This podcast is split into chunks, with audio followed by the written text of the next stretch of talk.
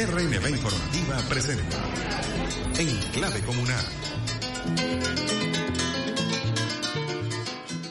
Para no hacer de mí con pedazos, para salvarme entre únicos e impares, para cederme lugar en su parnaso, para darme un rinconcito en sus altares me vienen a convidar a arrepentirme.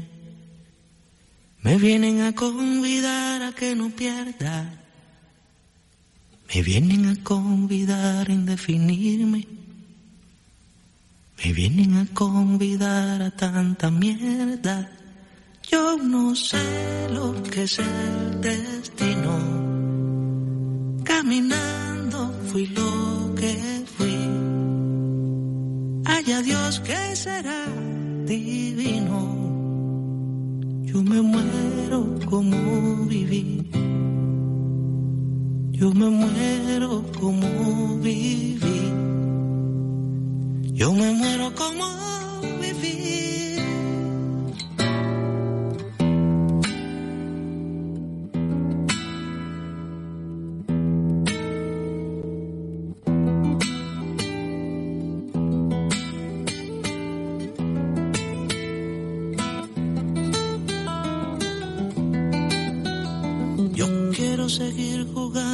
Perdido.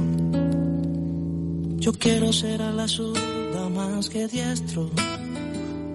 Yo quiero hacer un congreso del unido.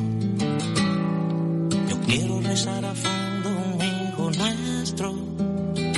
Dirán que pasó de moda la locura. Dirán que la gente es mala y no merece. Yo partiré soñando travesuras multiplicar panes y peces. Yo no sé lo que es el destino.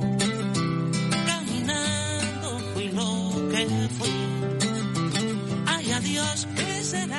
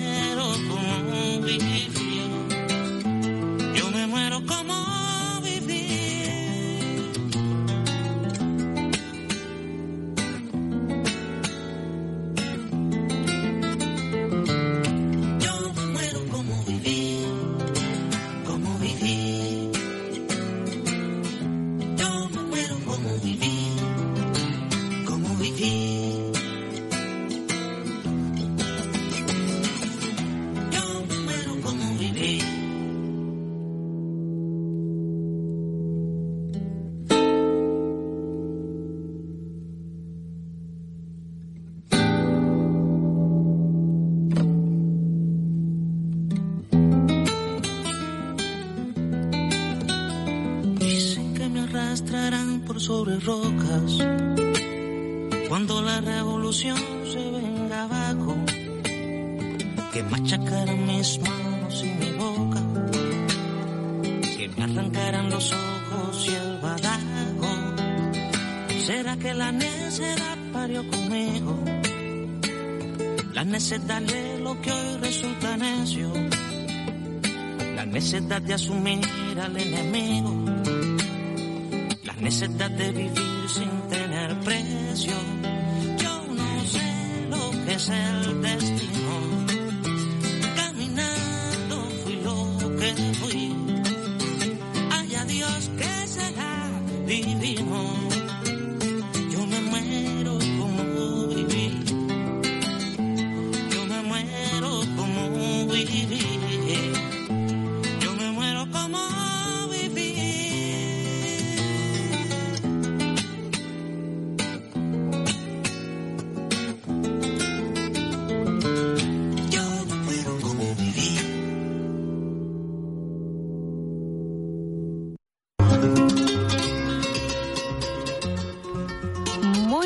Noches a toda Venezuela con la conciencia de este tema musical. Empezamos en Clave Comunal, un programa donde le subimos el volumen a la participación popular Estamos por Radio Nacional de Venezuela, la señal que recorre nuestra hermosa patria. Yo soy Nerlini Carusí, complacida de que se unan con nosotros a este espacio dedicado a todas las personas que creen en la necesidad de juntarnos en comunidad para reproducir la vida. En clave comunal es un espacio que trae el sonido de la esperanza y la expectativa de la vida en comuna. En clave comunal suena desde los lugares en los que la historia se hace, desde la acera, desde el campo, al lado de los vendedores ambulantes, desde la cocina comunal, desde el local a pie de calle de un colectivo, desde el parque, desde la Casa de las Mujeres, desde el Centro de Diagnóstico Integral, el CDI, desde la escuela, desde las más de 3.500 comunas que hacen vida en Venezuela. Un programa de emociones, de luchas, de alegrías, de orgullo venezolano. En clave comunal es producido por el Ministerio del Poder Popular para las comunas y los movimientos sociales, pero es sobre todo un espacio del poder popular organizado en Venezuela para hablar sobre sus luchas, sus haceres, sus saberes, sus sentires y sus horizontes comunales. Si tú quieres aportar alguna clave comunal o quieres hacernos alguna pregunta, puedes llamar por el 0212 731 3413 0212 731 3413 o también puedes escribirnos un mensaje de texto al 0426 0426 414 8979 y compartir un rato con nosotros. Recuerda que también nos puedes encontrar por nuestras señales en Twitter, arroba comunasbe, piso y arroba clave de colonial. Pensar en comuna. Venezuela continúa un intenso debate colectivo sobre las siete transformaciones de la nueva época de transición al socialismo. Por allí me informaban que más son más de 2.200 jornadas de debate comunal que se han desarrollado hasta ahora en el marco de este gran debate nacional que permite que como pobladores todos nosotros y todas nosotras pongamos sobre la mesa horizontes distintos al modelo impuesto por el sistema mundo moderno colonial capitalista.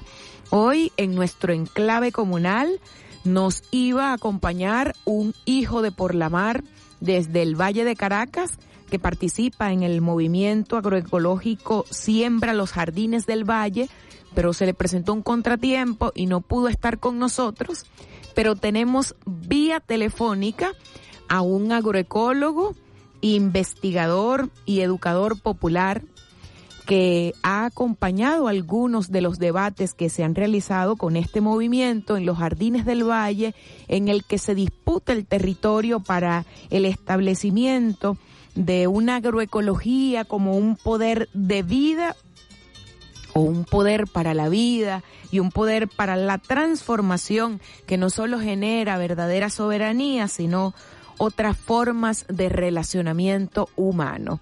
Este agroecólogo que tenemos vía telefónica por Radio Nacional de Venezuela en clave comunal es Francisco Herrera. Bienvenido, buenas noches.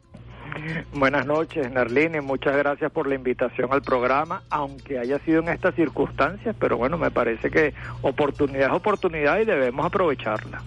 Exactamente, y como dice la canción que pusimos al inicio, nosotros somos necios. Seguimos insistiendo, sobre todo en este gran debate que se está realizando por la transformación hacia la independencia plena. El compañero de los jardines del valle que nos iba a acompañar nos manifestaba, vía telefónica también, que para ellos la agroecología tiene un significado muy importante sobre todo en lo que significa la propuesta de construcción de un modelo económico y cultural alternativo que forma parte de estas grandes transformaciones que ha planteado el presidente de la República, Nicolás Maduro. Bueno, eh, el compañero Lewis, creo que dice que se llama, ¿no? Lewis Allen. Lewis Allen tiene mucha razón, ¿no? Y, y quizás lo primero que hay que hacer notar, Nerlini, es que cuando se habla de agroecología, no es solo una opción que estamos considerando desde la ciudad y desde el campo, pero para todos como una opción alimentaria, en este caso agroalimentaria, sino que detrás de hablar de que es una opción hay una crítica este, muy bien fundada a, a compararlo contra qué opción, qué modelo no es una opción. En este caso, el modelo agroindustrial, el modelo de grandes superficies, el modelo de monocultivos tecnificados, ha sido mostrado y demostrado como un modelo inviable. Cuando un modelo es inviable, es que no se debería seguir reproduciendo porque atenta contra la vida. Explico un poco más el comentario. El modelo agroindustrial, que eh, tiene una historia muy breve, desde básicamente de los años 40 hacia acá, ha tenido asociado todo el modelo corporativo industrial de los alimentos.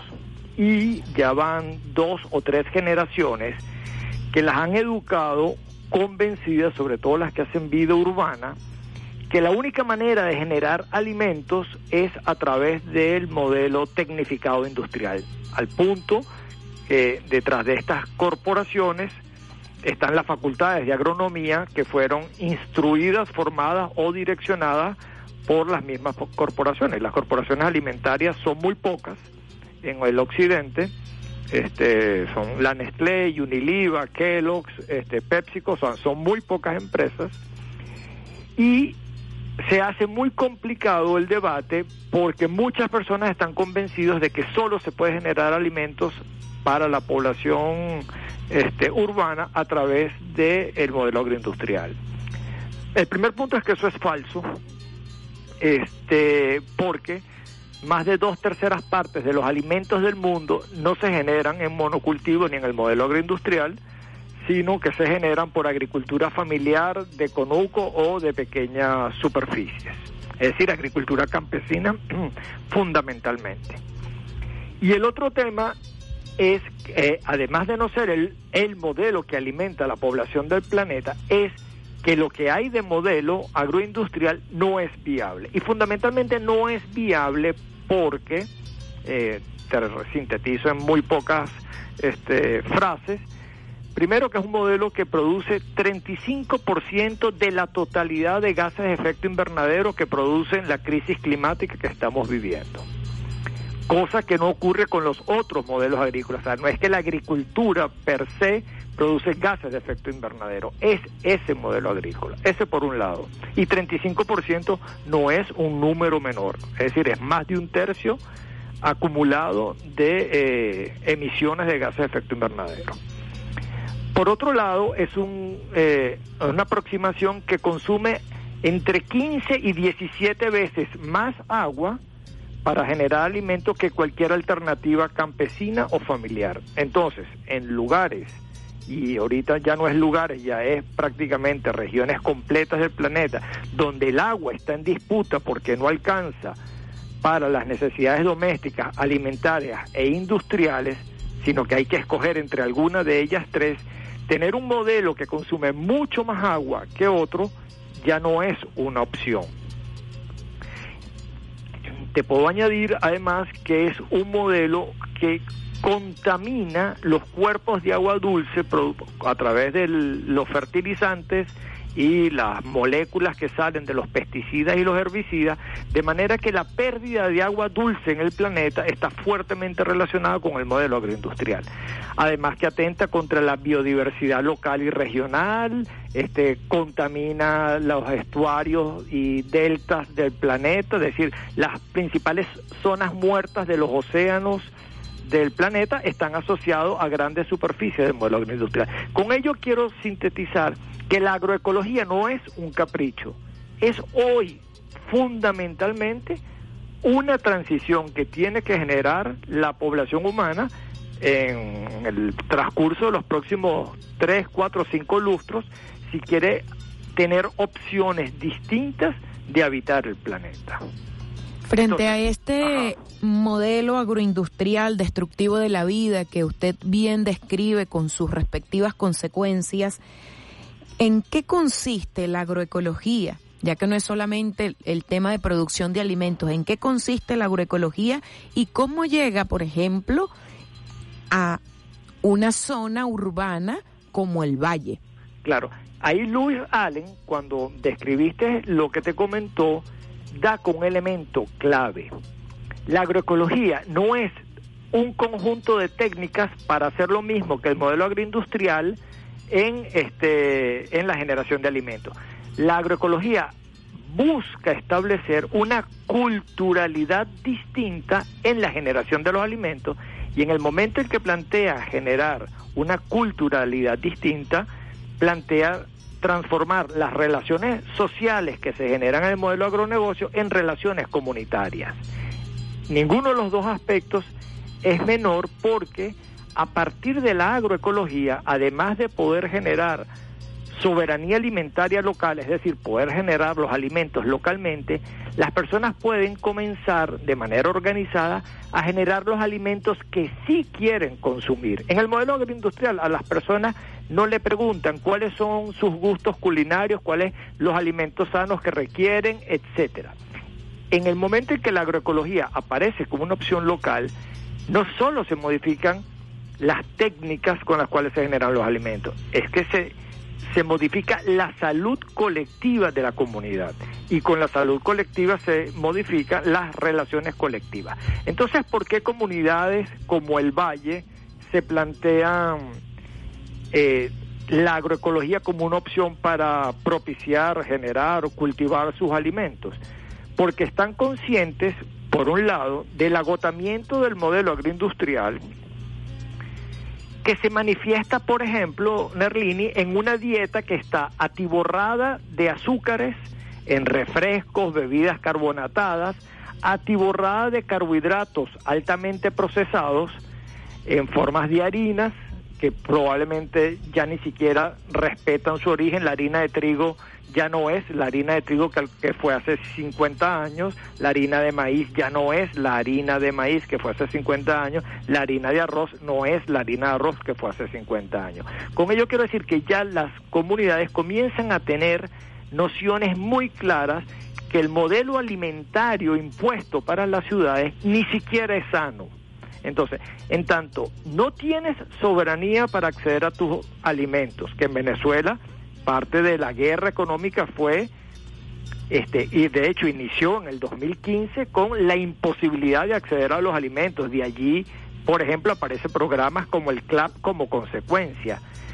Pero además, entrar en conciencia de que los alimentos que tenías acceso cuando podías ni siquiera propendían a una salud colectiva medianamente aceptable, hacen que uno se plantee nuevas opciones.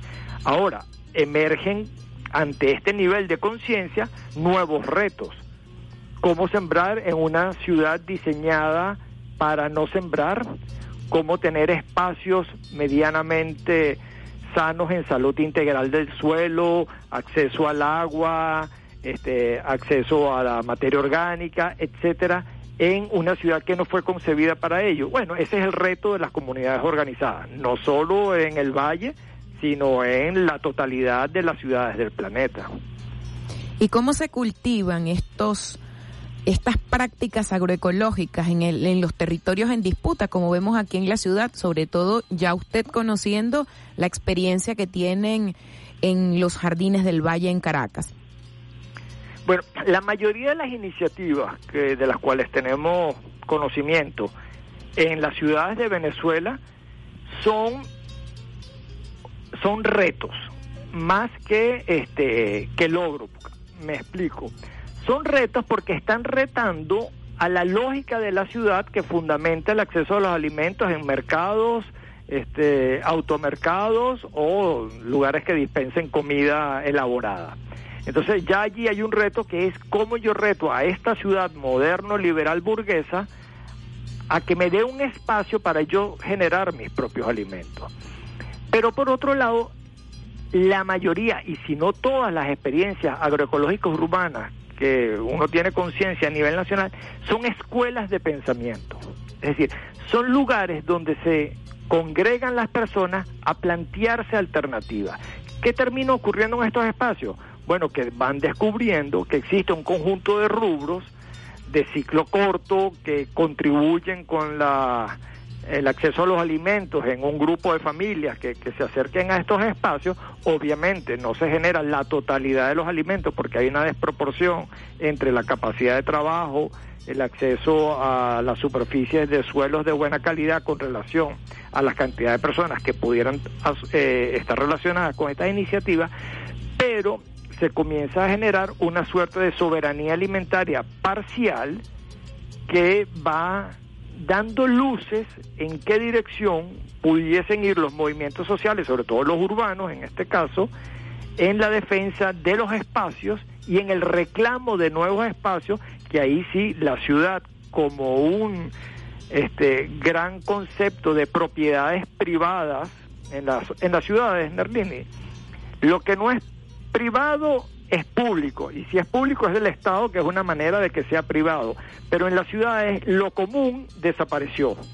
Es decir, eso que llamamos lo común, que constituye la comunidad, la comunalidad en las ciudades, desapareció desde el concepto de ciudad que tenemos hoy. Entonces, ¿cómo rescatamos lo común en una ciudad que quedó dividida entre lo privado y lo público? Y allí está un buen reto para las comunas.